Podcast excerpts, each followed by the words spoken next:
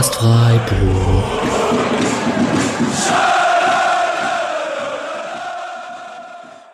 Dann, hallo und herzlich willkommen zur 116. Episode des Podcast Freiburg. Sonntagabend, nur der Julian und ich. Servus Julian. Hi. Ähm, wir reden gleich über den 24. Spieltag und SC Freiburg gegen Hertha BSC Berlin, wollte ich schon fast sagen. Das ist natürlich das Fälschliche, was man nicht immer sagen. Kriegt man mal einen auf den Deckel. Gestern ging es 3 zu 0 aus ähm, und der SC ist auf Platz 5 und es läuft doch alles relativ gut. Zumindest im Fußballerischen. Wir haben uns trotzdem entschlossen, trotz der aktuellen Lage mit Russland und Ukraine, und das ist ja alles einfach nicht so einfach momentan, ähm, haben wir uns entschlossen aufzunehmen. Wir haben auch mit Mischa jemanden, der zum Beispiel Verwandtschaft in der Ukraine hat, die sich mittlerweile so weitgehend alles in, alle in Sicherheit befinden. Das ist gut. Ähm, dennoch gehen da Grüße raus und natürlich in Gedanken sind wir da auf jeden Fall bei der Ukraine und bei, bei den Bevölkerung dort, die da schlimmen Situationen auseinandergesetzt ist. Man ist ein bisschen sprachlos, man weiß nicht so richtig, was man sagen soll. Ähm, vielleicht trotzdem eine Podcast-Aufnahme einfach als Ablenkung vielleicht oder einfach ein bisschen Normalität im Alltag zu, in diesen Zeiten. Ich weiß nicht, möchtest du dazu noch irgendwas sagen? Ja, fand ich. Hast du sehr gut gesagt. Sehr gut. Ähm, genau. Der Spendenhinweis verbittet sich dann an dieser Stelle, spendet für irgendwelche Leute in der Ukraine. Das ist in dem Fall ein bisschen besser als für den Podcast. Ähm, genau, wir sind zu zweit. Der liebe Patrick hatte ein äh, relativ anstrengendes Wochenende und der liebe Mischa, die Gründe habe ich gerade schon genannt. Es kann sein, dass die Folge ein bisschen kürzer wird als sonst. Macht auch nichts, denn wir haben ja eine englische Woche vor uns mit dem Spiel gegen Bochum im DFB-Pokal im Viertelfinale und dann Leipzig ähm, nächsten, wann ist es denn? Samstag, Sonntag. Samstag. Genau. So, ähm, getippt, wir beide, was haben wir denn getippt? Du hast 3-1 getippt, das hätte, mhm. sein, das hätte passieren können. Äh, ich habe ja ganz großkotzig 5-0 getippt. Ähm, am Ende muss man, glaube ich, sagen, es ging 3-0 aus. Ein recht schmeichelhaftes Ergebnis dann doch am Ende, wenn man sich das Spiel anschaut, oder wie würdest du es einordnen? Ja, ich glaube, vom Verlauf her war Mischers vorsichtiges 2 0 noch am nächsten dran. Genau. Ähm, auch wenn dann von der Differenz Patrick äh, ziemlich hatte mit 4-1, glaube ich. Ja. Äh, ja, also ich glaube schon, dass, dass das jetzt jeder das Spiel gesehen hat, wird, wird wissen, dass es jetzt nicht unbedingt ein klassisches 3 zu 0 Spiel war. Ähm, ich weiß auch nicht, ob man jetzt irgendwie dazu ähm, hart mit umgehen sollte, weil man dann natürlich anfängt zu vergessen, wie schwer immer noch für Freiburg jeder Bundesligasieg ist und dass man sich darüber zu freuen hat und nicht zu sagen, naja, aber wir haben keine Schönheitspunkte gewonnen oder so. Ähm, aber trotzdem würde ich schon sagen, ähm, hätte auch ein bisschen schief gehen können in der zweiten Halbzeit und dann hat man es überraschend äh, souverän am Ende noch die, die Tore gemacht. Aber äh, hätte man jetzt vom Spielverlauf so nicht unbedingt erwartet, das noch ganz sicher nach Hause zu bringen. Dennoch muss man sich dann gewöhnen, dass der SC im Vorhinein betitelte ähm, Pflichtsiege einfach mit 3 zu 0 holt, am Ende zwei Hütten noch macht und das Spiel nicht bis zur letzten Sekunde auf der Kippe stand und so. Das sind immer noch für mich neue Gefühle, an die es sich zu gewöhnen gilt. Die Sportjournalistenphrase ist ja dann auch im Stile einer Spitzenmannschaft. Korrekt. Äh, auch am, mit der nicht besten zweiten Halbzeit dann trotzdem souverän am Ende 3-0 gewinnen. Ja, wir reden gleich über die Highlights. Es gab auf jeden Fall so unterschiedliche Phasen im Spiel. Ähm, erste Halbzeit war eigentlich Freiburg doch relativ, also man ist seiner Favoritenrolle doch über große mhm. Äh, Zeit äh, gerecht geworden oder über lange Zeit. Aber dennoch ist es so, also in der zweiten Halbzeit ging es mir ganz, ganz oft so, jetzt bettelt man aber drum, das 1 zu 1 zu bekommen. Und das war länger so. Also das hat sich nicht so angedeutet in der zweiten Halbzeit, dass das Spiel am Ende noch 3-0 ausgeht. Aber ja, du hast es ja schon gesagt, im Stil einer Spitzenmannschaft. So, wir reden als erstes immer über den Gegner und fangen mit Hertha an. Ich habe den lieben Tommy vom Big City Club kurz gefragt, ob er mir äh, Kommentare geben möchte oder ob er mir was schreiben möchte. Er hat mir genau, ich zähle kurz, 1, 2, 3, 4, 5, 6, 7, 8, 9, 12 Worte geschrieben. um ehrlich zu sein, bin nur leer, habe nichts mehr zu sagen, kannst du genauso verwenden. Ja, ich war im Stadion letzte Woche gegen Leipzig, Hertha gegen Leipzig. Ähm, es gibt, glaube ich, momentan angenehmere Sachen als Hertha-Fan zu sein. Und ja, dann kommt natürlich, also mein Trainer, ich hatte heute ein Kreisligaspiel, sonst wäre ich bei der zweiten Mannschaft gewesen. Mein Trainer ist auch Hertha-Fan und der, mit dem durfte ich mich erstmal fünf Minuten über den Elver unterhalten, den Freiburg bekommen hat. Ja, ne? Also, was machen wir denn mit der Hertha? Steigen die jetzt ab oder wie?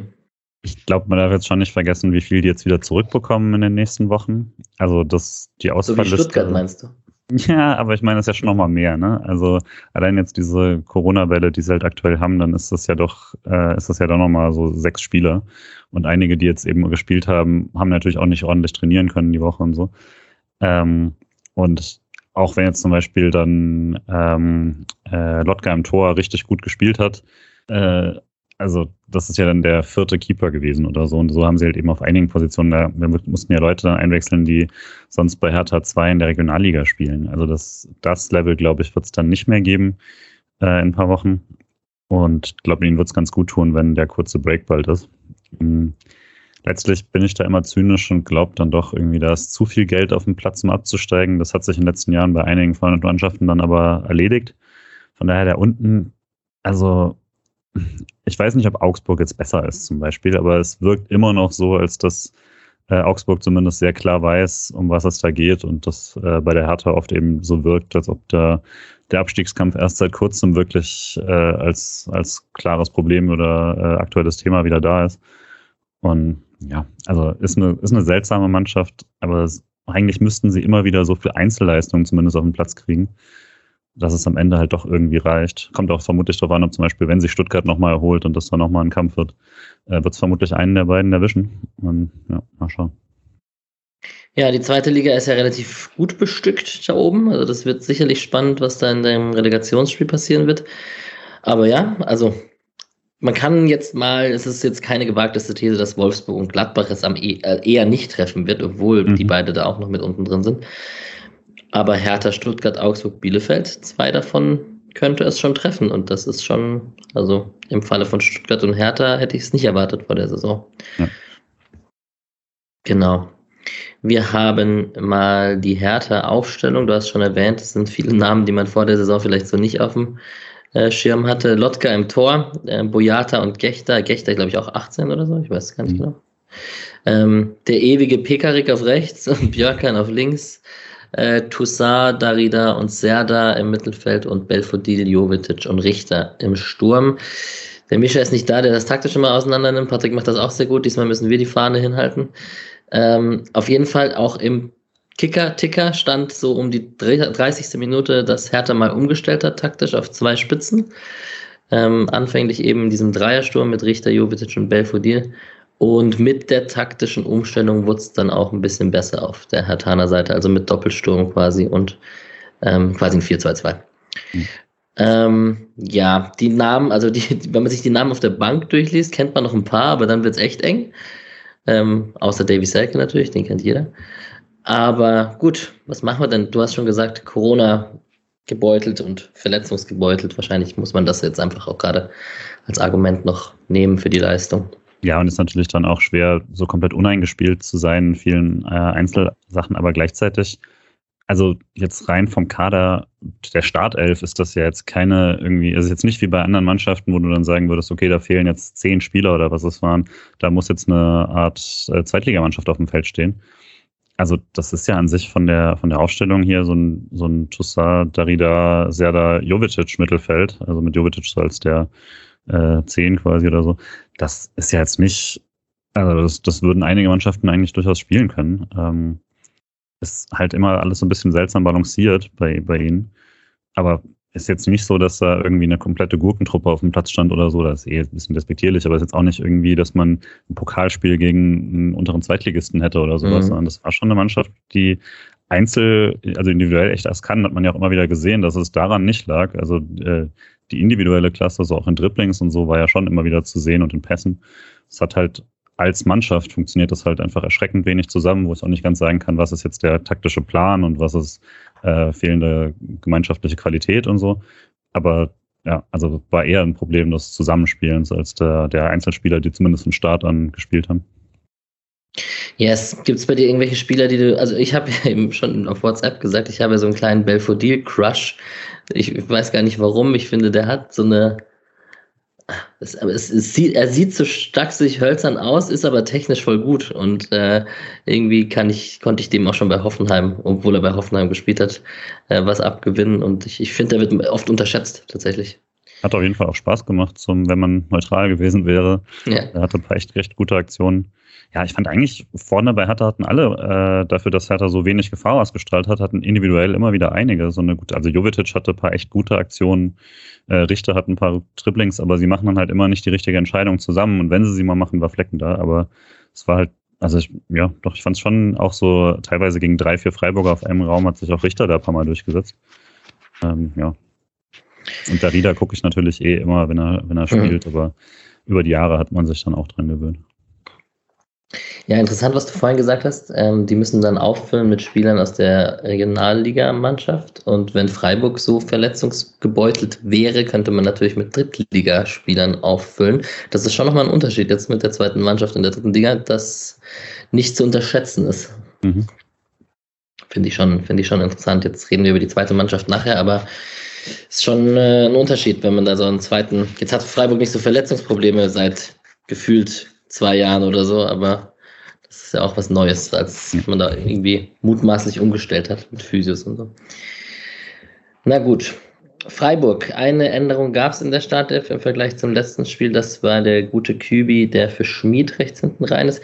Sique weder bei der zweiten noch bei der ersten. Ähm, gab es da News? Wenn, dann sind sie an mir vorbeigegangen. Ich habe auch geschaut und nichts gesehen. Ähm, mal gucken, ich hoffe, es heißt dann sowas wie, dass man ihn jetzt nicht bei der zweiten einsetzen wollte, weil er Pokal spielen soll, zum Beispiel, aber halt trotzdem keinen Kaderplatz übrig hatte.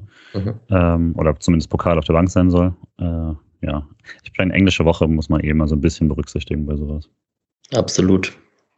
Ähm, Flecken im Tor, Nils und Lienhardt natürlich wie immer, Günther links, Kübi rechts, äh, Höfler und Eggestein. Äh, bei Eggestein haben wir gemutmaßt, dass er vielleicht rausrotiert, weil er nicht seinen besten Tag hatte im letzten Spiel ähm, ist drin geblieben. Äh, Hinweis an dieser Stelle ans Interview vor zwei, drei Wochen mit ihm im Podcast. Genau, Jeong, Grifo, Schalay und Petersen. Und dann ist es eigentlich ja auch recht klar, weil Petersen schon natürlich eher ein Neuner ist, wie es jetzt Höhler ist, also eher ein Wandspieler. Und Jeong dann oft den Spieler um ihn rum bildet, der querlich ist und quasi im, im Zehnerraum oft zu finden ist, aber ähm, um, um einen Neuner herum schwimmt quasi. Das ähm, haben die recht gut gemacht. Ähm, das ist ja auch nichts Neues. Aber jetzt Petersen, zweites Spiel in Folge in der Startelf. Das ist vielleicht erwähnenswert. Ja, scheint. Ich glaube auch dann, das ist das, was er auch so ein bisschen meinte, ne? wenn er trifft, dass man, dass er dann zumindest die Belohnung bekommt. Und ich glaube, das war dann auch einfach die fürs letzte Spiel. Und es passt halt ganz gut vom Pokal her, wenn du sagst, ähm, im Pokal würde ich auch erwarten, dass er nicht von Beginn an spielt, sondern dass das ein Spiel ist, wo du auch äh, vermutlich nochmal ein bisschen mehr gegen den Ball machen willst. Und ähm, dass dann halt auch jemand, wenn Petersen in der 70. Minute von der Bank kommt, ist das natürlich auch nochmal ein anderer Boost in dem Pokalspiel. Das würde ich dann auch, äh, die Option hätte ich dann auch gerne und dann macht es mehr Sinn, dass er jetzt von Beginn an spielt und halt am Mittwoch nicht. Absolut. Ja, wäre mein Tipp auch. Über das Bochum-Spiel reden wir am Ende der Episode, aber da wird es bestimmt einige geben, die für den Startelf-Einsatz in Frage kommen, von Haberer bis Schmid wieder. Vielleicht mal Gulde und Schlotterbeck oder vielleicht spielt man noch drei und so weiter. Spielen wir, reden wir nachher drüber, aber es ist einiges denkbar, auf jeden Fall. So, dann switchen wir doch mal rein in die Highlights des Spiels und haben als erstes einen Fernschuss von Darida, der abgefälscht wird, nee, von Richter, der von Darida abgefälscht wird, rechts vorbeigeht, quasi durch die Abfälschung schon fast nochmal noch mal scharf gemacht wird, weil er geht dann rechts vorbei und der wäre vielleicht der Torwart auf dem falschen Fuß erwischt, aber ähm, nicht so viel passiert und dann in der sechsten Minute würde ich gleich weitermachen mit dem ähm, Eggestein wird gefault von Jovetic und dann dem Grifo Freistoß. Und da konnte sich der neue junge Keeper mal auszeichnen. Ja, es ist, ich habe den gleichen Gedanken gehabt wie dann äh, Hattenbach in der Halbzeit, nämlich eigentlich ist das genau das Schlechteste, was dir passieren kann, dass du dem jungen, unerfahrenen Torhüter erstmal einen zum Fliegen gibst, wo er sich richtig schön auszeichnen kann. Freistoß war gut von Grifo, jetzt nicht ganz in der Ecke, aber war ein richtig gut geschossener Freistoß. Aber der, der fliegt da quasi so perfekt nach fünf Minuten in seinem, in seinem Debüt und holt sich da natürlich auch eine Menge Selbstvertrauen. Ähm, aber ja, war gut, dass ja, dass wieder so gute Freistöße gekommen sind. Ähm, hätte, wäre natürlich dann gleich der ganz perfekte Auftakt gewesen. Äh, ich dachte auch ganz kurz, ehrlich gesagt, da kommt er nicht mehr ran. Dann, ja, ich fand halt generell krass an dieser, an diesen Anfangsminuten, dass ich nicht weiß, ob ich wirklich, wann ich das letzte Mal einen Gegner gesehen habe, der einfach nicht angelaufen ist. Also mhm. Es war ja so nicht mal so, wie es manchmal gibt, Mannschaften greifen dann so fünf, sechs Meter vor der Mittellinie erst an und machen halt wirklich einfach Mittelfeldpressing, ignorieren das vorher komplett.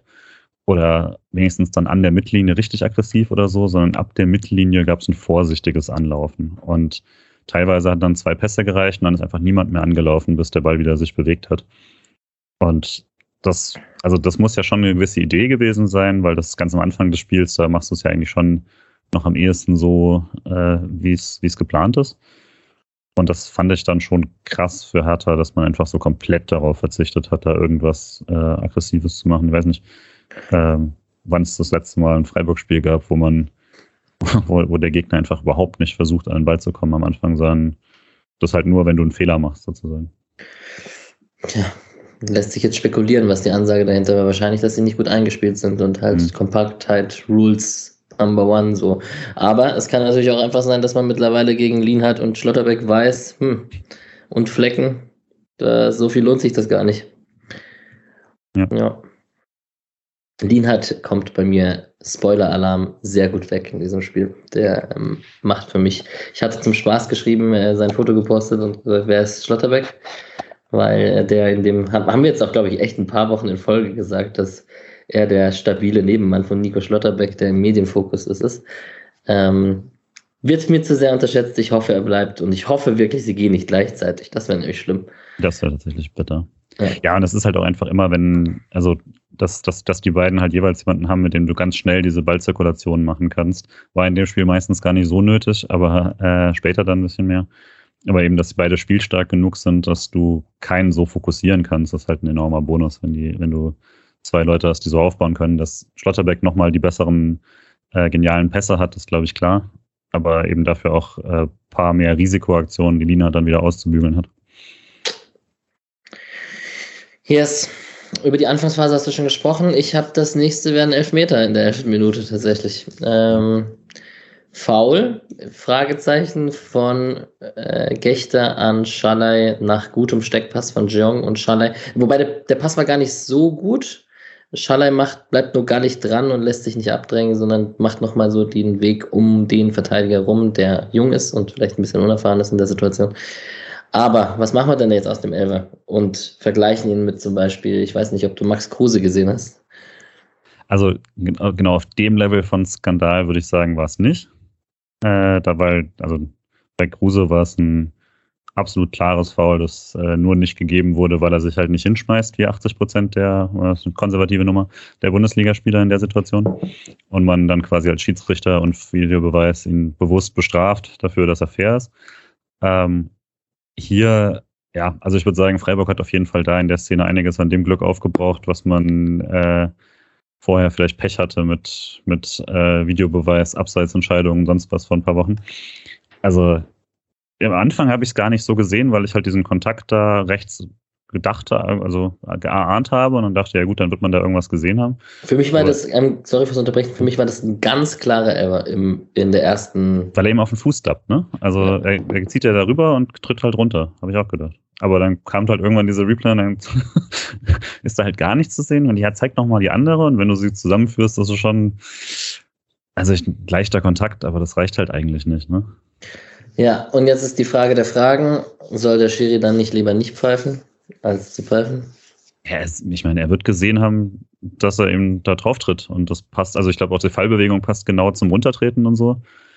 Ich hätte dann tatsächlich gesagt, das hätte der Videobeweis eher korrigieren müssen. Okay. Was würdest du sagen? Ich weiß nicht. Ich bin, glaube ich, eher bei nicht pfeifen und also jetzt, ich weiß nicht, wir haben ja gerade jetzt äh, Sonntagabend, das lief ja gerade Liverpool gegen Chelsea. Und ich habe jetzt auch in der regulären Spielzeit sind ungefähr acht Tore gefallen, die alle abseits verdächtig waren. Und es wird ja mittlerweile einfach kein Abseits mehr gepfiffen, gewartet, bis das Tor fällt oder der am Tor vorbeigeht oder etc. Und dann geht die Fahne hoch und dann wird sich's angeguckt. Und im Prinzip ist es das relativ ähnlich mit dem Prozedere, wenn man das beim Elfer oder bei einer strittigen Elfer-Entscheidung auch machen würde, wenn man aber wenn der Schiri das die Wahrnehmung ist und er denkt, das ist ein Elfer, dann soll er es ja auch pfeifen. Das ist ja auch so angesagt, dass er seine Wahrnehmung halt erstmal durchsetzen soll. Schwierig. Zurückgenommen wird er nicht, also nee, gegeben wird er nicht, wenn er nicht pfeift. So. Ja, ja, auf so. jeden Fall. Ja, und also ich glaube, man kann schon sagen, das war auf jeden Fall insgesamt Glück für den SC. für den SC passt das, für Hertha natürlich extra bitter nach den letzten Wochen. Aber ja. Ich finde schon, dass Freiburg sich das mal wieder verdient hat. Dann muss man es aber halt auch erinnern, bevor alle das nächste Mal wieder durchdrehen, weil man mit irgendwas wieder Pech hat, dass man halt natürlich auch solche Entscheidungen im Laufe einer Saison immer wieder kriegt. Ja, und dann muss man ihn auch noch so reinschroten, wie der Vincenzo das gemacht hat. Vincenzo. Ähm, ja, braucht man nicht viel sagen, oder? Krass. Geil. Einfach, manchmal chuppt er ihn rein und dann schrotet er ihn wieder rein. Also irgendwie. Und der ist ja eigentlich auch voll da, ne? Der, der Lotka. Der springt in die Ecke, hat die Hand, die Hand oben, spekuliert eigentlich ziemlich genau auf den Elber und der ist einfach zu gut. Also kannst du nicht viel machen. Yes. Ähm, ich weiß nicht, was du auf deinem Zettel hast. Ich habe hier bei mir auf jeden Fall mal jetzt so guter Spielaufbau vom SC rund um die 20. Da waren ein paar gute Ballstaffetten dabei. In der 22. holt sich Höfler gelb, ähm, was eine folgenschwere gelbe Karte ist, weil er dadurch in Leipzig gefehlt. Und in Leipzig hätte ich einen Chico Höfler doch schon ziemlich gerne dabei gehabt, tatsächlich. Wo nicht? Ja, true, aber vielleicht äh, eher gegen, ich weiß nicht, was nach dem Leipzig-Spiel kommt, das weiß ich ja, nicht ja. auswendig. Aber klar. Aber ähm, ich würde mal sagen, da wäre Pressing-Resistenz und Anspielstation im Mittelfeld schon recht gut. Ja. Äh, vorher hatte ich noch jedenfalls so zwei Aktionen, wo äh, einmal hat Eggestein sehr viel Platz, was eine Story des Spiels ist, ähm, dass er einfach extrem viel Platz bekommen hat, noch mehr als die anderen. Also so Arbeitsthese war erstmal, dass die einfach stärker auf Höfler aufgepasst haben, aber müsste man dann auch nochmal genauer schauen. Aber teilweise wirklich fünf, sechs Meter mit, könnte er nach vorne laufen, ohne angegriffen zu werden. Und äh, sein Schuss fällt dann so, er wird abgefälscht und fällt fast noch Petersen auf den Kopf. Das wäre ein sehr, sehr typisches Petersen-Tor geworden, wenn er den irgendwie reinwurschtelt. Und äh, sie hatten eine sehr, sehr hübsche Eckenvariante, äh, der dann so flach in den Strafraum gespielt wird, genau zu Schlotterbeck und der rutscht dann im Strafraum aus. Ähm, kannst jetzt einfach mal auf den immer noch schlechten Rasen äh, im neuen Stadion schieben. Aber ja, ansonsten, wie du gesagt hast, da waren es halt echt, da gab es echt ein paar richtig gute so Befreiungen auch, wo man unter Druck war links und dann hat man da so Günther Höfler Grifo-Dreiecken draus gemacht und äh, äh, dann auf Jean gespielt. Das hat echt ganz gut funktioniert, nur dann leider vorne nicht so ganz. Aber ähm, da fand ich Freiburg auf jeden Fall sehr, sehr überzeugend. Jetzt ist Patrick nicht dabei, der könnte uns das wahrscheinlich auswendig beantworten, aber weißt du, wann die letzte rote Karte für den SC war? Nee. Hm. Weil ich finde das schon spannend. Jetzt zum Beispiel Chico Höfler holt sich in der 22. Gelb und ich hatte nie das Gefühl, der wäre jetzt irgendwie gefährdet, sich da Gelb-Rot zu holen oder so. Ähm, vielleicht jetzt liegt es auch an einer nicht ganz, ganz so guten Herthaner Mannschaft, aber dennoch, also es gibt auch Mannschaften, die werden richtig nervös, wenn ihr Sechser in der 22. Minute gelb hat. Das stimmt. Ja, ich habe auch nie, nie mir Sorgen gemacht. Und es ist halt bei ihm halt auch, dass er den, den Wert hat, dass ähm, er nicht rausgenommen wird. Also ja. das gibt ja dann doch Leute, wo du dann zumindest ist ein Argument, ähm, ihn in der 60., 70. dann rauszunehmen oder so. Aber nicht, nicht bei ihm. Genau. 22. Minute gab es noch einen Fernschuss von Darida. Es gab äh, Gelb gegen Jovetic, also für Jovetic äh, nach einem Foul an Höfler. Ähm, da hat er wohl auch noch ein bisschen gemeckert dazu. So kam es zumindest rüber. Und die nächste Chance, die ich habe, ist in der 26. Minute.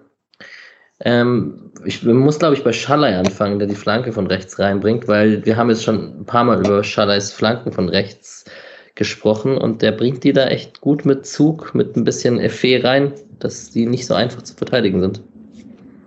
Und also nicht unähnlich wie letzte Woche beim äh, genau. 1-0, nur dass diesmal einer dran ist und Petersen kommt. Erst dachte ich quasi, muss er machen, aber Petersen, kann, also der Ball kommt ja wirklich in den Rücken und stattdessen schaltet er echt sehr, sehr gut schnell und legt ihn sogar noch zurück auf Grifo. Aber den will er niemals auflegen. Das ich glaube tatsächlich schon, weil ich habe es mir noch ah, mal nee, angeschaut und also da ist kein, der versucht ihn ja nicht aufs Tor zu kriegen oder so. Also dafür, ich glaube, er will jetzt nicht genau, da, also dass er genau zu Grifo kommt, ist natürlich Glück, das ist klar, aber er versucht ja. ihn schon einfach nur irgendwie noch zu kontrollieren, dass er nicht in Seiten ausgeht. Versucht ihn heiß zu, den Ball genau. heiß zu halten oder so. Genau. das, das glaube ich ihm auch, aber ich dachte im ersten Moment, was macht er? Ja. ja, aber genau, er kann halt den nicht mehr aufs Tor bringen, weil er ist ja, ja wirklich hinter ihm. Und der Gegensatz äh, zu letzter Woche ist, er äh, schaltet sofort und rennt nach vorne. Äh, Ob es dann gezählt hätte oder nicht, weiß man vermutlich erst, wenn der Ball drin ist, äh, was dann leider nicht klappt, weil Grifo ihn an den Innenpfosten haut. Aber äh, er rennt, versucht halt sofort aus dem Abseits zu kommen. Ja, das, das habe ich bei mir auch drin stehen. Nicht wieder so ein Ding wird. Und das fand ich ja. sehr, sehr gut. Das ist, das ist sehr spannend. Das habe ich bei mir bei Grifo-Schuss, Nils denkt direkt ans Abseits und rennt raus. Und klassische in der Box Bewegungen von Nils Petersen. Das fand ich auch sehr, sehr, ist mir auch aufgefallen. Ja, und halt schon wieder da frei auch, ne? Also wenn der Ball ein bisschen anders kommt, ist da halt sonst schon wieder niemand. Also diese Bewegung musst du halt auch haben. Und bei Grifo ist ja auch nicht so, dass er viel falsch macht, ne? Das ist dann ein Zentimeter. Ja, bitte. Bitte, bitte. So, dann haben wir einen geblockten Schuss von Jovetic von Kübler.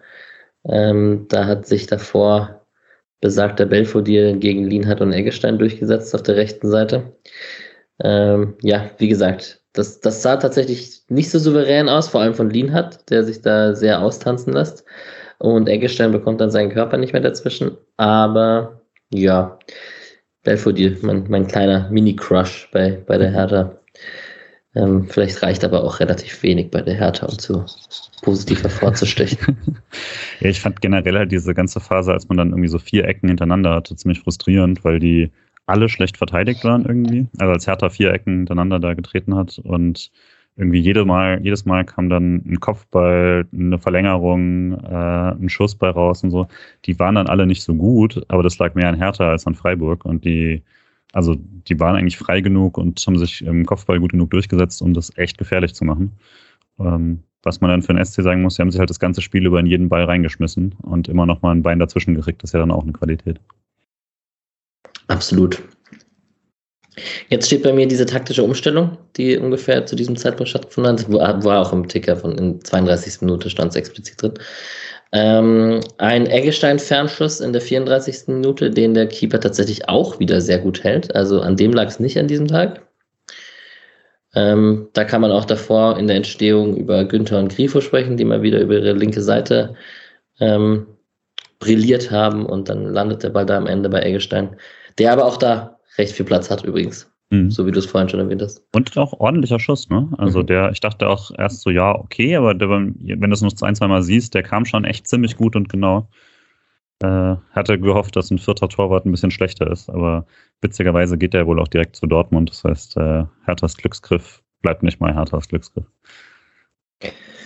Ja, und dann beginnt die Schlussphase der ersten Halbzeit, wo ich dann irgendwann bei uns in der WhatsApp-Gruppe geschrieben habe, die Hertha fängt an, gute Steckpässe in die Tiefe zu spielen, ähm, die auch wirklich nicht so einfach zu verteidigen sind, wenn sie so gut gespielt werden, wie sie dann wurden.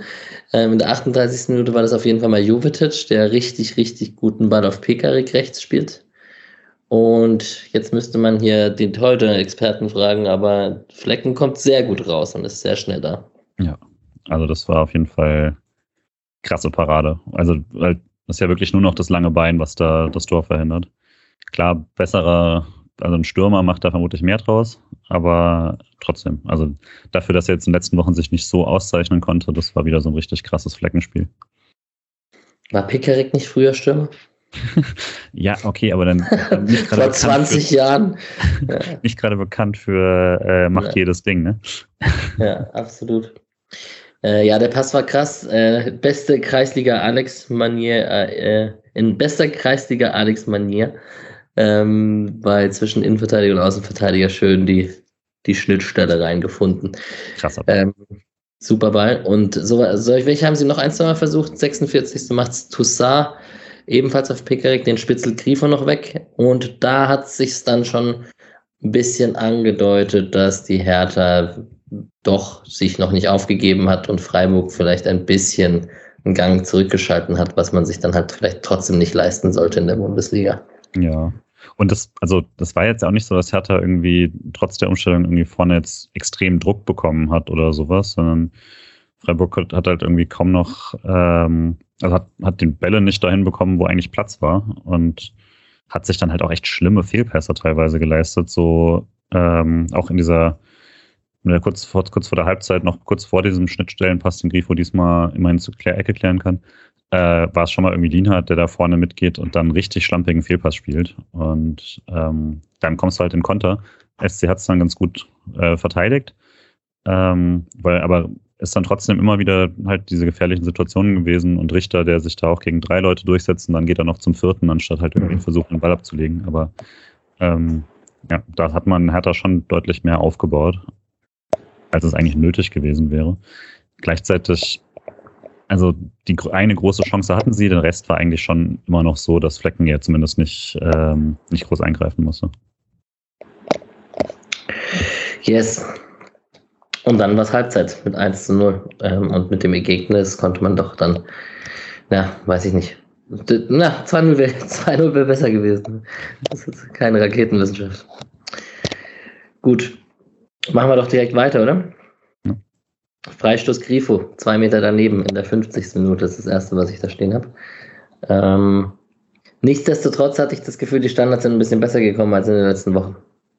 Ja, der war ja auch nicht, also ja, genau, der war, war jetzt auch nicht miserabel oder sowas. Genau. Dann knallt ihn ja auch voll ab. Dann habe ich äh, Jeong von, da steht immer Fechter, weil mein Autocontrol aus Gechter den Fechter gemacht hat. Ähm, wurde im letzten Moment gestört. Ähm, sonst hätte Jeong eine gute Chance gehabt. Und dann haben wir einmal in der 57. Minute Toussaint auf Richter, der den Günni umkurvt ziemlich einfach. Ähm, da ist dann nichts draus geworden, aber spätestens da stand jetzt bei mir, steht bei mir auf dem Zettel, jetzt bettelt man drum, jetzt fällt gleich das 1-1 und ich ärgere mich tot, wenn Hertha ein 1-1 in Freiburg holt. Ich fand es da halt dann zumindest noch so semi ausgeglichen, weil man halt selber noch die ganze Zeit Aktionen hatte. Dann war es mehr so tatsächlich ein offenes Spiel, was ich schon unnötig fand, weil ich eigentlich nicht fand, dass man Hertha jetzt ein offenes Spiel bringen musste. Aber da hatte man ja eben zumindest noch ähm, da diese Chance, die du meintest, wo dann, ähm, wo Eggestein eigentlich, also das macht, macht ein Grifo und Eggestein ja sehr richtig gut, wo er Grifo den Platz außen hat und dann äh, findet er Eggestein in der Mitte, was ein eher ungewöhnlicher SC-Pass ist, hatte Urbur auch nochmal ganz schön gesagt. Also das ist eigentlich mhm. das, wo du immer die Flanke erwartest bei Freiburg. Und er findet Eggestein, der ihn dann direkt, der Jeong da direkt schickt in den Strafraum. Und äh, bevor ihm dann der Schuss weggeblockt wird, das waren ja echt gute Aktionen. Schlotterbeck hatte eine fantastische Eröffnung auf Günther. Ähm, äh, wo dann die Flanke auch nicht gut kommt, aber eben Schallei einen richtig guten Move nochmal draus macht und so. Das war, wo dann alle Handspiel gefordert haben, was keins war. Ähm, das hatte man da halt noch, das fehlt dann später doch ziemlich. Ähm, und dann gab es halt auch so ein paar Sachen, die waren ein bisschen schade, wenn als dann Petersen endlich in der Mitte mal derjenige war, der eigentlich zum, der in der Mitte frei ist bei einer Flanke, das ist dann die eine Flanke, die Schallei nicht bringt und so halt, ich fand es dann eher schlimm, eben, dass man hinten die ganze Zeit, also selbst diese Diagonalbälle, die Hertha da gespielt hat, einmal so von links nach rechts rüber, waren ständig gefährlich, wobei ich die jetzt eigentlich relativ simpel fand und jetzt nicht genial herausgespielt oder so. Ähm, da fand ich es dann auch schon unnötig, sich so in Gefahr zu bringen, aber man hatte zumindest selber noch die Möglichkeiten, mehr zu machen. Ja, absolut. Wir haben mit Nico Schlotte beklärt vor Jovetic, hatte ich da noch bei mir auf dem Zettel stehen und eine gute Kombi von Berlin in der 63. Minute über Belfodil, Jovetic und Richter am Ende den Flecken auch wieder gut hält auf einem kurzen Pfosten. Da kriegt er die Arme noch hoch. Der ähm, hätte sitzen müssen eigentlich. Ja, ne? Voll. Ja. Ähm, ja, gut, dass man diese Phase überstanden hat auf jeden Fall. Ich finde ja, ich mache jetzt, ich schlage jetzt trotzdem kurz einen Bogen, weil du hast gerade über Schade geredet und jetzt kommen wir zu Höhler und Schade, die gleich eingewechselt werden. Ähm, ich finde ja momentan, eigentlich die ganze Saison schon, aber ich finde es ziemlich interessant, es zeichnet sich gerade wieder so eine Startelf ab, an der es gar nicht so viel zu rütteln gibt, wenn nichts große Sachen passieren. Also ja, man hat dann so Einzelfälle wie Petersen oder Höhler oder wie Kübi oder Schmid, aber es dann eigentlich sind das die einzigsten zwei Positionen. Der Jeong noch mit Abstrichen vielleicht, je nach Spielsituation.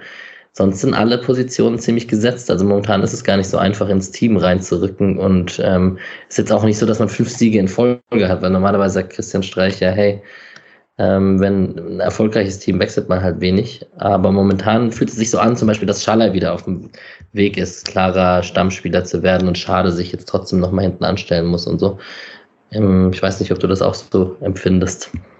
Ja, auch weil sich halt irgendwie auch für mich so von selbst ergibt, was ja ganz praktisch ist. Also ähm, schon dadurch, dass man eben so viel wechseln kann, ist ja, also und das Streicher auch wirklich viel wechselt.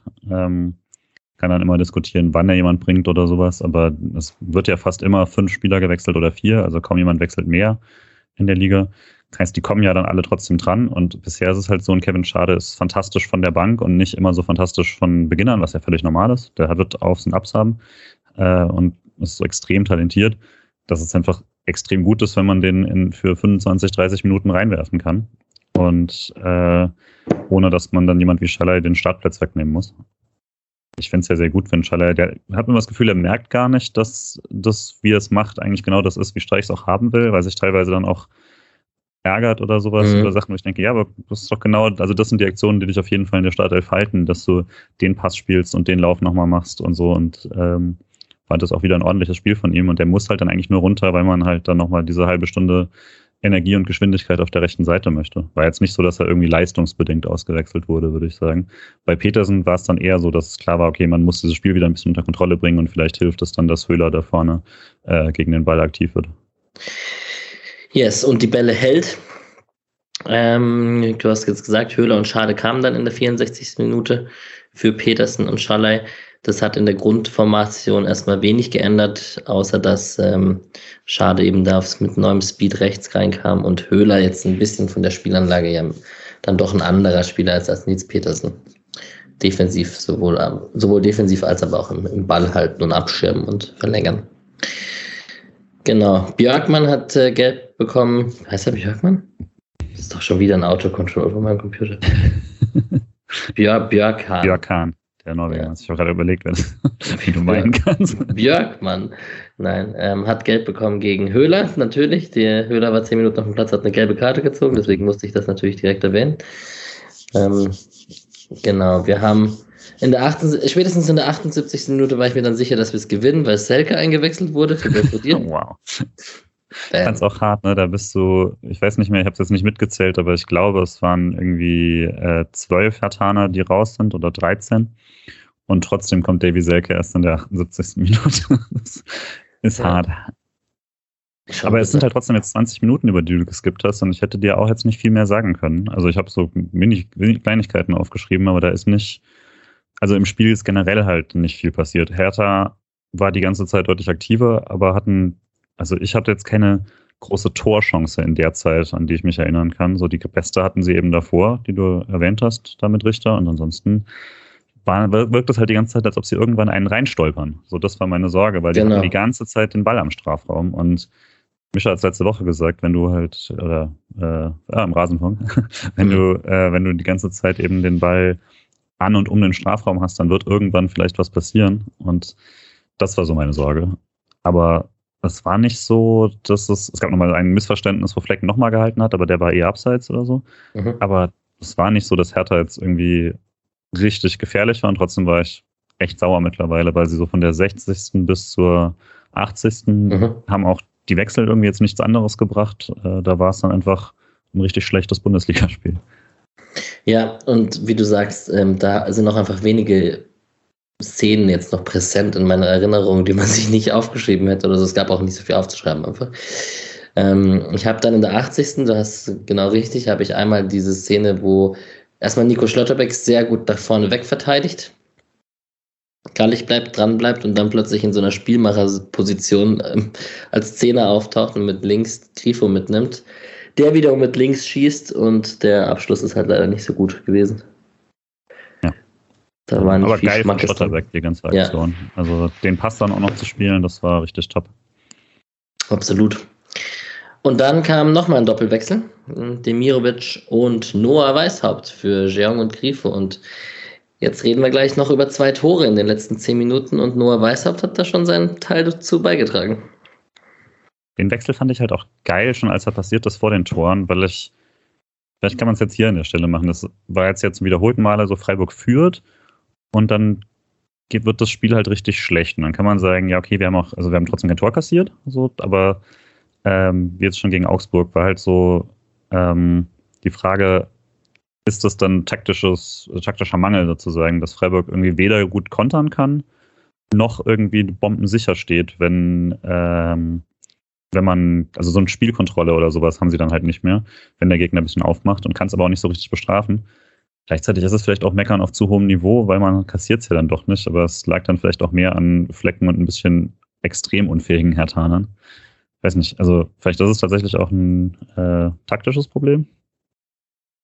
Weil das war halt dann, der Wechsel war halt wirklich das Gegenteil davon, weil der war dann einfach sehr aggressiv zu sagen, nee, wir wechseln jetzt nochmal quasi, ähm, quasi sowieso nur, ähm, nur, nur im System und dann auch ziemlich offensiv. Also Weißhaupt bringen in der Situation war ein sehr offensiver Wechsel, weil es klar ist, dass wenn er eine Schwäche hat, dann ist es äh, nicht die gleichen Defensivskills zu haben wie Grifo. Und ihn trotzdem so zu bringen, fand ich schon cool. Abs voll. Und also ein SC Freiburg in anderen Tabellenregionen, Christian Streich würde in der 70. auf Dreierkette umstellen und mhm. ähm, Gulde bringen oder Kevin Schlotterbeck, der ja später für hat übrigens kam. Also auch selbst da hat man sogar noch, also beim 3-0 positionsgetreu gewechselt und hat Kevin Schlotterbeck ein paar Minuten gegeben. Aber spätestens bei diesem zwei, in der 82. Minute Wechsel Demi und Weishaupt für Jeong und Grifo hätte man wahrscheinlich einen von den beiden gebracht und da eher noch einen Defensivspieler noch dazu. Ja. Ja, das spricht für ein neues Selbstverständnis auf Freiburger Seite gerade. Das ist definitiv so. Ähm, beim Tor ähm, haben Weißhaupt und Günni ein bisschen auf links gespielt. Und Günni halt, ist halt bitter, wieder kein Assist, ne? Macht, haut ihn perfekt rein. Der Verteidiger macht eine komische Gegenbewegung, dass der Ball perfekt durchrutscht zu Demirovic. Der wird aber geblockt und Schade staubt relativ souverän ab, macht er auch ganz locker. Ja. Und äh, Tor eingeleitet ja quasi durch, damit wir auch ihn, damit wir deinen Fave nicht vergessen, Höhler, der nämlich da richtig geil den Ball mal behauptet. Stimmt, ja. Weil dafür, dass, dass ich im ganzen Spiel eigentlich nicht wirklich positiv gemerkt habe nach der Einwechslung, das war eine richtige Top-Aktion und dann später ja nämlich nochmal. Ähm, ihn echt, also sich den Ball da holt und also das ist eigentlich eine Aktion, wo er normalerweise auch die äh, gelbe Karte zieht oder so, weil der Gegner ihn dann frustriert von hinten umschubst oder tritt. Das passiert dann nicht und dann spielt er ihn auch noch so geil mit dem äh, Außenriss. Und ja, dann ähm, Weißhaupt Günther, wie du sagst. Aber ja, schade für Dimirovic auch, dass er da, äh, dass er selber da nicht rankommt. Aber auch, ne, wenn er da nicht steht und sich da nicht reinhaut, dann kriegt Schade die Möglichkeit nicht. Ist halt auch noch besser wechseln kannst du vermutlich nicht, wenn äh, Höhler, Weißhaupt, äh, Demi und Schade direkt am Tor quasi beteiligt sind. Das stimmt, ja. Ja, und in drei Minuten später haben wir, da muss man kurz mal Höfler erwähnen, weil, beziehungsweise, warum möchte ich erwähnen, der steht da auf, links an der Außenlinie, hat den Ball und, also ich glaube, er ist im Stillstand, so drei, vier Sekunden und nichts passiert. Und da könnte man dann doch vielleicht ablesen, dass Hertha nach dem 2-0 nicht mehr so ganz so doll an sich geglaubt hat. Voll. Wer das Spiel nicht gesehen hat und die Highlights sieht, ähm, denkt, das ist ein Freistoß. Also es ist kein Witz, der steht da, auch in den Highlights und steht halt eine Sekunde, zwei Sekunden am Ball und spielt ihn dann raus. Also das, man würde das als Standardsituation einordnen. So 30 so, Meter vom Tor, also halt ja, ja komplett Hälfte. aufgegeben. Das ist dann natürlich einfach äh, eine gebrochene Mannschaft nach dem 2-0. Das stimmt schon. Ja. ja aber äh, dann eben auch der Weißhaupt-Assist. Den kriegt er vermutlich. Auch wenn es ein Abpraller ist. Bin mir nicht sicher. Ich denke, ja. ich glaube, den hat er bekommen. Also ja, beim Kicker hat er ihn bekommen. Genau. Ja. Und ja, das war jetzt auch keine Wahnsinnsflanke äh, oder sowas, aber es halt äh, kam gut und ist natürlich geil für ihn, dass er da zweimal, äh, zweimal so beteiligt sein kann. Und ist geil von, von Höhler sich da reingehauen, nachgesetzt auch. Also er ist ja wirklich direkt am Ball, als sein Gegenspieler noch nicht mal reagiert hat nach dem Pfostenschuss. Aber halt auch erschreckend verteidigt, ne? Also ja. der, der, hat ja Position und alles ähm, auf ihn und trotzdem so überhaupt keine, keine Reaktion. Ähm, war schon schlimm verteidigt, aber dann eben auch äh, endlich mal auch so ein bisschen das Glück, dass er dann halt nicht am Pfosten und wieder raus, sondern dass er ihn dann nochmal reinmacht. Aber ich habe mich auch sehr gefreut für ihn. Ich konnte mir den Witz nicht verkneifen, Lukas Höhler als besten Joker ever zu bezeichnen. Natürlich. Ähm, nee, hat mich für ihn gefreut, hat mich für Noah Weißhaupt sehr gefreut. Ähm, und wir hatten gerade hier Grüße an Alex, der uns gerade noch Fotos geschickt hat äh, aus dem Stadion. Ähm, wie Dimirovic sich auch für die anderen freut. Also der Team Spirit scheint hoch zu sein. Selbst bei einem Spieler wie Demirovic, bei dem ich jetzt sogar fast schon Verständnis hätte, dass er sich ähm, mehr freuen würde, wenn er selber treffen würde. Das mag, ist wahrscheinlich auch so, aber ähm, dennoch kein No Bad Feelings quasi. Ich musste auch so ein bisschen an dieses ähm, Hartenbach-Interview denken, wo er meinte, dass sie auf sowas ja auch immer achten, wenn sie Spieler holen. Ähm, jetzt ja auch nochmal da im, in dem äh, Spiegelartikel, wo es dann auch, also das, das auf seiner Scouting-Liste quasi draufsteht, kann man dann von halten, was man will, aber ich fand das schon ganz, ein ganz nettes äh, Ding, irgendwie drauf zu schauen, dass ob ein Spieler sich auch für die Tore seiner Mannschaft freut, wenn er nicht selber beteiligt ist und so. äh, auch als Charakterzeichen quasi. Ähm, ja, und das spricht dann auch sehr für, für alle. Bei Sofascore hat Weishaupt den Assist nicht bekommen. Krass. Also schon ein bisschen frech. Aber Demirovic stehen beim Schadetor. Ja, I guess, wenn er als letzter dran war, passt ne? Also, mhm. Aber das ist ja dann auch so, das ist ein bisschen technokratisch. Also es sollte Voll. schon klar sein, wer von wem da die Vorlage, Vorlage kam. Ja. Naja, ich glaube, Noah Weißert kann das hoffentlich einordnen und freut sich über seinen guten Bundesliga-Einsatz. Gut, am Ende steht ein 3-0. Kevin Stotterbeck kam noch rein, das habe ich schon erwähnt. Ähm, und irgendwie auch ein 3-0, was im Ergebnis dann gefühlt doch ein bisschen zu hoch ist. Ich glaube, ich muss das im, im, im wie, wie, nicht im Sinne einer Spitzenmannschaft, im, wie hieß der Spruch? Im Stile. Im Stile einer Spitzenmannschaft, genau. Das wird wahrscheinlich im Folgentitel vorkommen. Na gut. Ähm, Gibt es noch Spieler? Ich glaube, Flecken muss man erwähnen. Ja. Nochmal ausdrücklich. Ich kann vorweggreifen, der ist von Patrick Spieler des Spiels. Ähm, von Micha haben wir jetzt nichts gehört, das macht aber nichts. Ähm, ich habe meinen Favoriten auch schon angeteasert mit Philipp Lienhardt tatsächlich. Du kannst ja mal deinen sagen und sonst noch, falls du irgendeinen Spieler sonder, sonder loben möchtest oder kritisieren möchtest. Ja, richtig kritisieren auf jeden Fall. Ja. Ähm, nee, ich, bei mir war auch Spieler des Spiels dann Flecken. Es waren jetzt nicht quantitativ so viele Paraden, aber die waren halt dafür extrem gut und äh, man denkt es dann beim 3-0 nicht mehr so ganz, aber äh, hat halt da Freiburgs Führung auf jeden Fall festgehalten. Ähm, und halt auch gerade nach den letzten Wochen, wo dann so ein paar, jetzt, wo, es klar ist, dass es nicht irgendwie auf seine Kappe groß ging, aber wo er sich halt nicht mehr so auszeichnen konnte. Und jetzt konnte es nochmal und die hat er auch richtig geil rausgeholt. Äh, für mich dann Flecken. Ansonsten beim Spiel, es war jetzt eben kein extrem aufregender Freiburger Auftritt oder sowas, wo jetzt auch nicht Leute extrem herausgestochen haben. Also Kevin Schade war jetzt auch nicht sein bester Auftritt oder sowas, aber halt in entscheidenden Situationen war er dann da. Und ähm, ja, also sowas ist dann ja auch immer so ein bisschen ähm, das, das Glück, ähm, im richtigen Ort zu sein, aber du musst es halt auch jedes Mal so machen. Mhm. Ja, das, ich fand Eggestein, wie gesagt, halt ziemlich gut und äh, fand, also in der zweiten Halbzeit haben sie dann ein bisschen darauf reagiert, aber fand, hat er äh, viel gemacht aus dem Platz, den er hatte. Ja, mir fällt bei der Diskussion auf oder bei der Frage nach Einzelspielern, dass einfach jetzt voll viele Spieler ein sehr hohes Grundniveau haben. Ähm, zum Beispiel auch ein Jeong, über den man sagen müsste, er hat jetzt keine Sterne vom Himmel mhm. gespielt, aber dennoch ist er einfach ein guter Bundesligaspieler beim SC Freiburg mittlerweile. Und vielleicht gewöhnt man sich da oder muss man sich daran auch einfach gewöhnen, dass wir einfach weniger über schlechte Leistungen und Fehler und Patzer und Fehlpässe und vergebene Torschancen reden, sondern dass wir einfach über ein hohes Grundniveau reden. Ja. Das ist ja etwas Schönes auf Platz 5. Was mir gerade noch äh, einfällt, auch wenn ich jetzt ja nicht vor Ort war, ähm, ich fand die Diskussion danach sehr seltsam darum, um, um dass man äh, Hertha nicht den Abstieg wünschen soll. Mhm. Äh, das ist ja irgendwie so ein Ding. Ich, also, das mag jeder so sehen, wie, wie, er will. Und ich weiß, dass man in Freiburg außerhalb von äh, früher Nordmitte äh, oft irgendwie seine Probleme hat mit so gegnerbezogenen äh, Gesängen.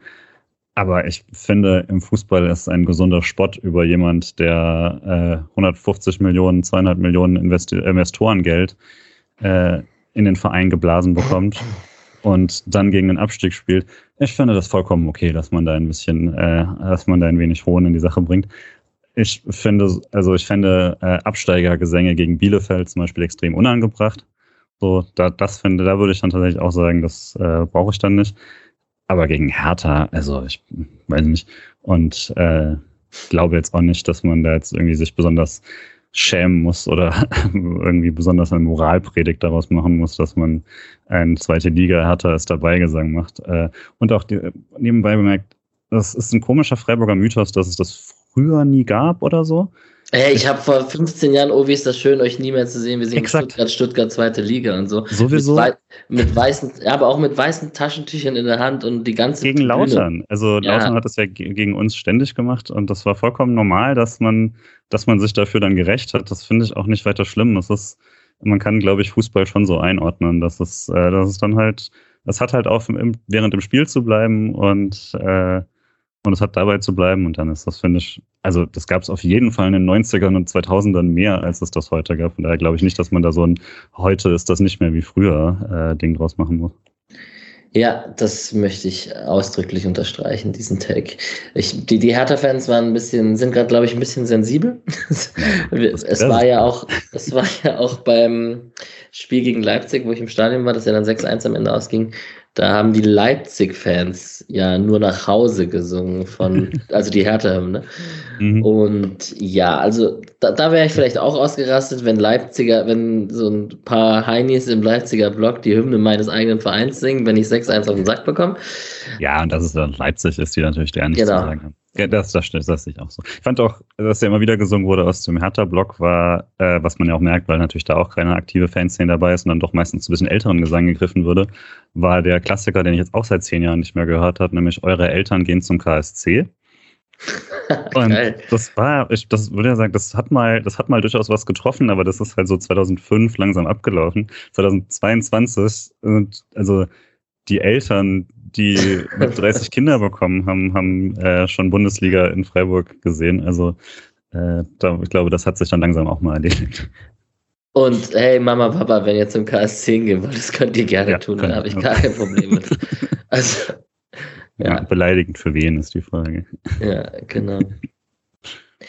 Ähm, auf die Statistiken schauend ist es tatsächlich sehr verdient. Also man hat die Ballbesitzstatistik spiegelt sich ein bisschen wieder mit Herthas äh, Anlaufen, das mit 60 Prozent.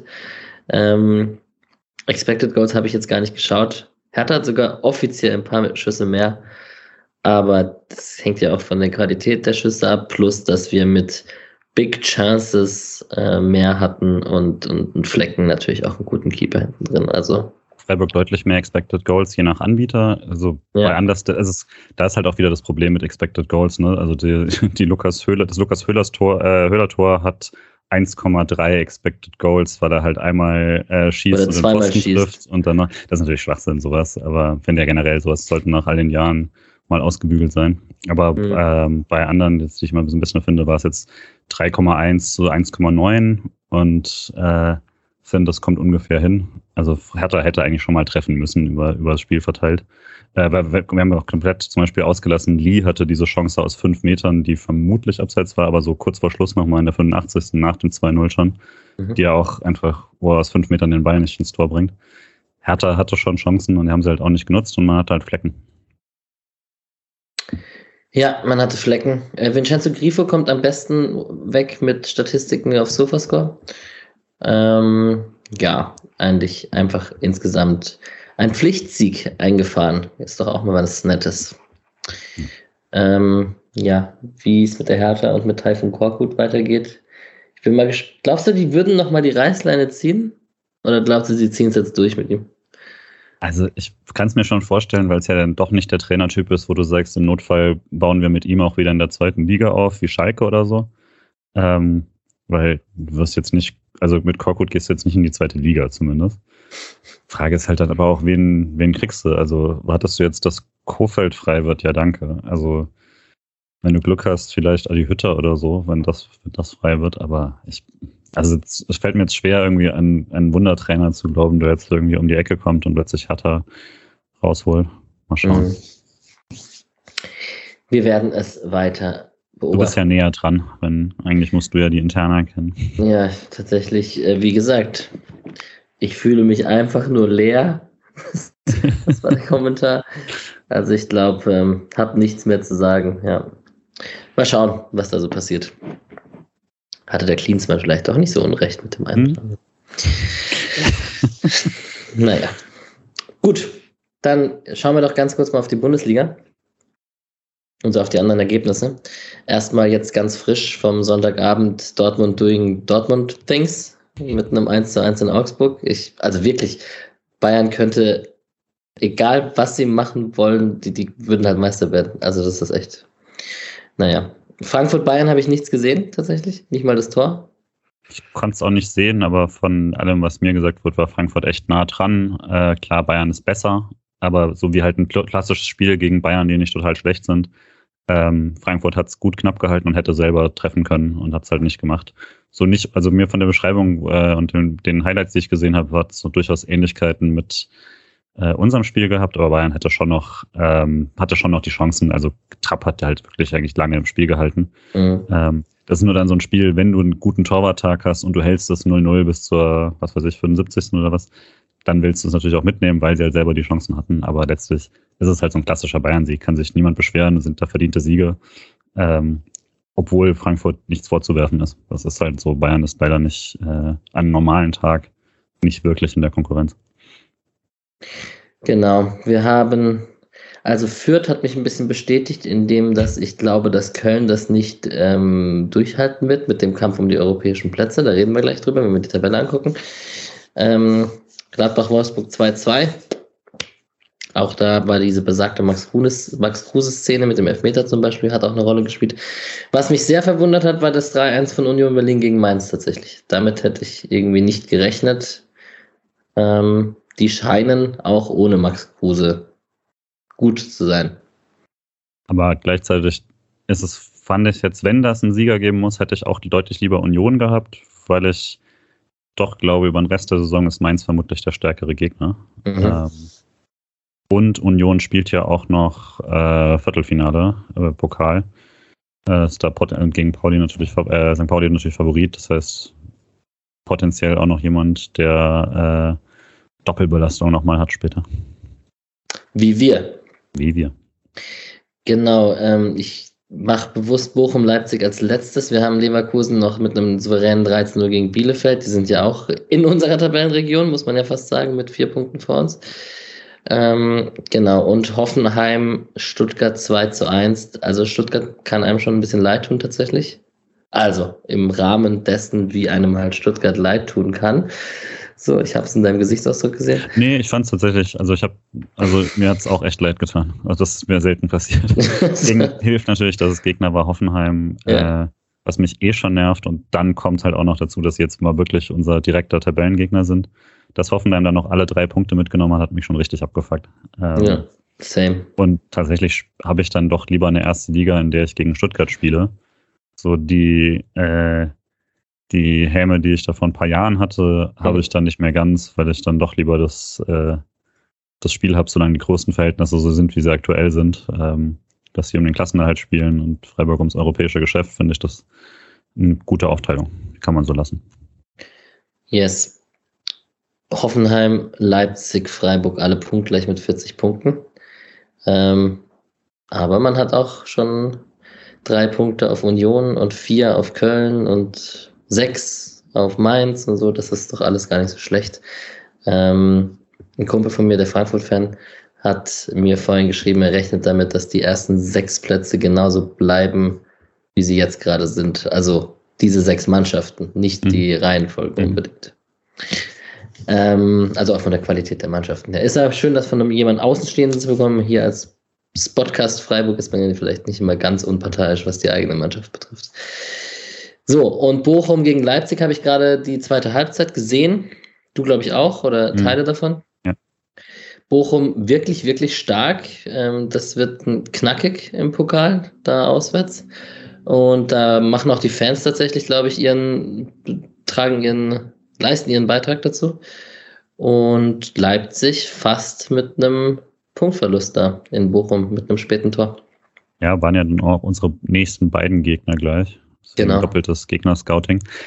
Ja, und also Bochum ist schon, also ich, klarer Favorite kann man gegen die echt nicht sein, schon gar nicht auswärts. Und äh, ja, also ich fand es auch einen ziemlich guten Auftritt. Ähm, der vermutlich gar nicht so unähnlich ist, wie sie das gegen Freiburg angehen werden, auch wenn Leipzig natürlich nochmal eine Nummer drüber ist von den Einzelspielern, die sie da zur Verfügung haben. Yes. Dann mache ich mal kurz Leihspieler und andere Mannschaften und dann können wir kurz über Bochum und das kommende Pokalspiel sprechen.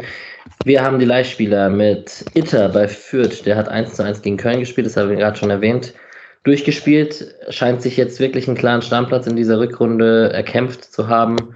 Ähm, die Laie scheint sich jetzt dann doch irgendwie doch noch auszuzahlen, wenn da jetzt gerade gut auf Bundesligaspielpraxis kommt. Und da wird es sicherlich spannend, was im Sommer passiert, ob er wieder als Backup für Günther oder ob man einem Ezequem oder Co. den, den Schritt zutraut, das, diese Rolle zu spielen. ist halt auch immer die Frage mit, mit Günni, der höchstwahrscheinlich bleibt und sehr viel Spielzeit sammelt. Ja. Und hat wohl auch das Tor, hat die Ecke zum Tor geschlagen, ne? zum 1-1. Hm. Das ist an mir vorbeigegangen. Ähm, wir haben Marvin Pieringer 1 zu 1 gegen den KSC, wo, nee, ich weiß jetzt nicht, ob ich wollte irgendeinen Witz mit unseren Eltern bringen, die vielleicht beim KSC waren, aber ich weiß nicht, ob sie, doch ich glaube, es war sogar in Karlsruhe das Spiel. Ähm, wurde in der 83. Minute eingewechselt, hat anscheinend laut Ticker ich habe nichts gesehen in der 91. Minute. Die Chance frei vorm Keeper ähm, hätte den Siegtreffer machen können. Ähm, hat Torwart Gersbeck gehalten. Und schade, so ein, so ein Siegtor, so ein Last-Minute-Treffer hätte ihm wahrscheinlich mal gut getan. Mhm. Aber trotzdem kommt er immer auf seine Einsatz, also Einsätze, mal länger, mal kürzer, aber auch da scheint sich die Laie irgendwie bezahlt zu machen und er scheint den Standing zumindest beim Trainer zu haben. Tempelmann hat mit Nürnberg 2 zu 0 in Rostock gewonnen. 90 Minuten gespielt, wie fast immer. Ähm, Nürnberg wieder auf dem sechsten Platz, also sind noch so mit Tuchfühlung an die oberen Plätze. Äh, Bukalfa mit Regensburg 0 zu 0 gegen Düsseldorf, ähm, Geld bekommen und in der 67. Minute ausgewechselt. Und Tide hat 2 zu 1 in Kaiserslautern verloren in der dritten Liga bei, bei Ferl. Die Frauen des Estes haben 3 zu 6 gegen Hoffenheim verloren. Das war ein Freundschaftsspiel. Die Tore vom Freiburg äh, Hofmann, Mimeti und Kajikici. Ähm, von den Toren sind, von den insgesamt neun Toren sind vier Tore in den letzten sieben Minuten gefallen. War anscheinend ein wildes Spiel. Aber man kann davon ausgehen, äh, dass das äh, Freundschaftsspielcharakter hat. Am Sonntag geht es aber nach Wolfsburg. Das scheint jetzt auch nicht so die einfachste Aufgabe zu sein, die ja Zweiter sind, glaube ich, mit einem Spiel weniger sogar als, als Bayern ähm, also da um die Meisterschaft mitspielen und Freiburg mit siebtem Platz und 17 Punkten nicht die einfachste Saison hat in der Frauenbundesliga. So, dann haben wir die zweite Mannschaft. Die hat hier bei mir heute in Berlin gespielt, bei der Viktoria.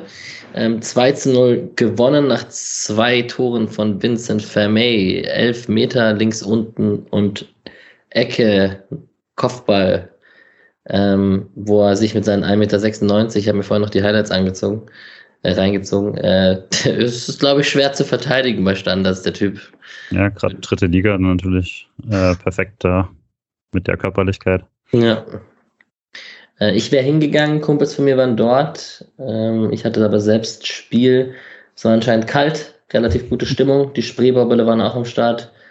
Und ja, man kann jetzt mittlerweile bald planen fürs nächste Jahr dritte Liga. Würde ich jetzt mal so mich frech aus dem Fenster lehnen. Also das sieht schon sehr gut aus und man sammelt die Punkte gerade.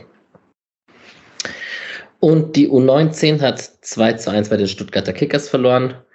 Äh, das SC-Tor von Alex Echter war nur noch der Anschlusstreffer zum 2 zu 1.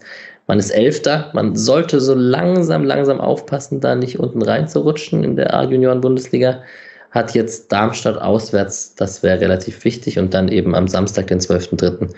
DFB-Pokal gegen BVB. So, und dann können wir, ich weiß nicht, ob wir noch, wollen wir noch über das Streich, über den Streichartikel bei Spiegel Online sprechen? Eigentlich nicht. War jetzt nicht spektakulär, oder? Also. Nee, im Prinzip. Kennt, man kennt's. Freiburg, Freiburg-Fans werden alles schon schon mal gesehen haben. Ich glaube auch. Ist ja auch immer so, dass das dann eher für ein äh, Publikum ist, das sich halt keine PKs reinzieht oder ein langes Hartenbach-Interview oder so. Ja, das stimmt. Genau. Und jetzt haben wir Bochum vor der Brust. Wir haben gerade schon drüber geredet. Die waren recht beeindruckend gut zu Hause mit Fans im Rücken und gegen Leipzig sah das schon echt gut aus. Die haben auch echt gute Einzelspieler. Ähm, machen das Kollektiv sehr gut gegen den Ball. Das wird eine harte Nuss. Und ich bin sehr gespannt, wo man rotiert und ob man überhaupt viel rotiert. Ich würde fast vermuten, man rotiert gar nicht so viel, wie man, wie man glaubt. Ja, ich gehe davon aus, dass halt Höhler von Beginn an spielt und nicht Petersen. Ähm, und ansonsten glaube ich auch nicht, dass es jetzt eine, eine radikale äh, Änderung wird.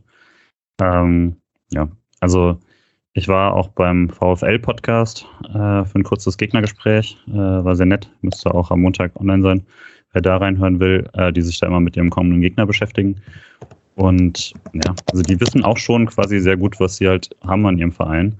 Äh, und ihre Mannschaft. Das ist schon, also das ist für Freiburg auch meistens nicht so einfach, gegen Mannschaft mit einer relativ klaren Spielidee zu spielen, habe ich den Eindruck. Ähm, und die jetzt alle das Rad überhaupt nicht neu erfinden. Bochum hat jetzt auch heute jetzt nicht irgendwie radikal gespielt oder sowas, aber die können halt einfach ihr, ihr Spiel sehr, sehr gut äh, durchziehen, egal wer da ist.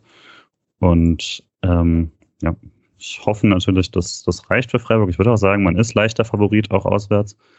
Äh, muss man mit der Saison auch sein. Aber das wird schon richtig tough. Ich bin da, ich habe richtig Bock, aber nice. ähm, ja, ich habe auch keine Ahnung, wie das jetzt aktuell mit, äh, mit dem Gästeblock da organisiert ist. Ich habe irgendwo ein Sitzticket und nehme an, slash hoffe mal, ich kann da irgendwo stehen. Und dann, ähm, ja, gucken wir mal. Aber ja, wie gesagt, mit mir noch nie ein Viertelfinale im Stadion verloren. Das äh, muss ein gutes Zeichen sein. Und was tippst du denn? Ja, das ist ein, äh, ein 1-0 ohne Verlängerung für Freiburg, also 0-1. Ja, ich habe ein 0 zu 0 Abwehrschlachtfestival mit Sieg SCM Elverschießen auf meiner Agenda. Das halte ich nicht aus. Ja. Hat noch nie ein Elfmeterschießen im, im, äh, im Stadion. Das war, Ja, wir kamen, wie gesagt, wir haben ja gerade beide Liverpool-Chelsea gesehen. Das war echt, also es musste ja so ausgehen, dass der eingewechselte Kepa am Ende den elften Elfmeter, den einzigen verschießt. Den, da waren krasse Elfer dabei. Van Dijk. Dann ganz schön schlechte zwischendurch. Ja, das stimmt. Also wenn es elf Elfmeter gibt äh, am Mittwoch, dann komme ich, glaube ich, Donnerstag nicht lebend in Frankfurt an. ja.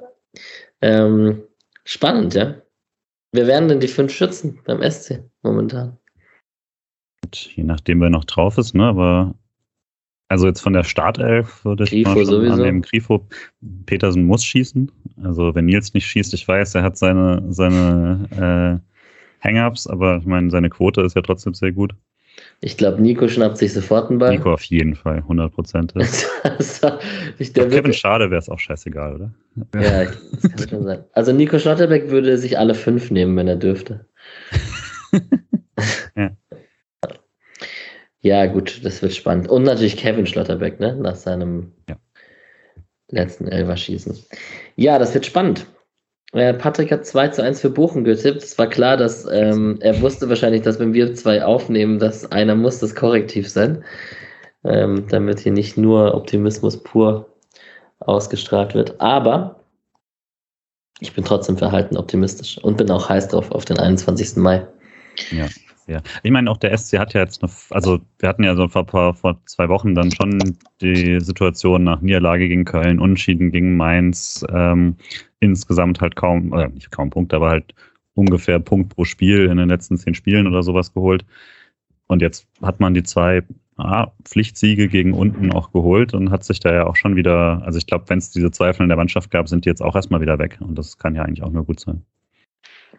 Sehr gut. Dann werden wir wahrscheinlich Donnerstag aufnehmen, wenn es passt. Oder wir müssen uns mal noch connecten danach. Hm. Ähm, du bist Mittwoch im Stadion. Wir wünschen dir, oder ich wünsche dir, wir sind ja nur zu zweit hier gerade. äh, erst, genau. Ähm, viel Spaß im Stadion und bring äh, drei Punkte sind es nicht. Bring ein Weiterkommen mit. Halbfinale. Wird gut. Das wäre schon nice. Und dann leichtes Los. Ja, dann hoffen, dass, was ist das, Hannover, Hannover Leipzig. Leipzig. Ja, ja, genau. Und dann Rache in Hannover, das wäre auch okay. Sehr gut. Soweit erstmal Bochum jetzt. Yes. Ähm, genau. Und dann haben wir Leipzig. Da bin ich am überlegen, hinzufahren tatsächlich, weil es bei mir ja nicht so weit ist. Mhm. Und ein Spiel um die Champions League ist, die wir jetzt nicht vor dieser Episode rein als Intro gemacht haben, trotz Umfrage, weil wir auf Platz 5 sind, nicht auf Platz 4. Müssen wir die Kirche im Dorf lassen. Also, Julian, ich wünsche dir einen schönen Abend. Nett war's. Ja auch. Dann hören wir uns die Woche. Genau, und liebe Grüße an euch da draußen. Macht's gut. Ciao. Tschüss. So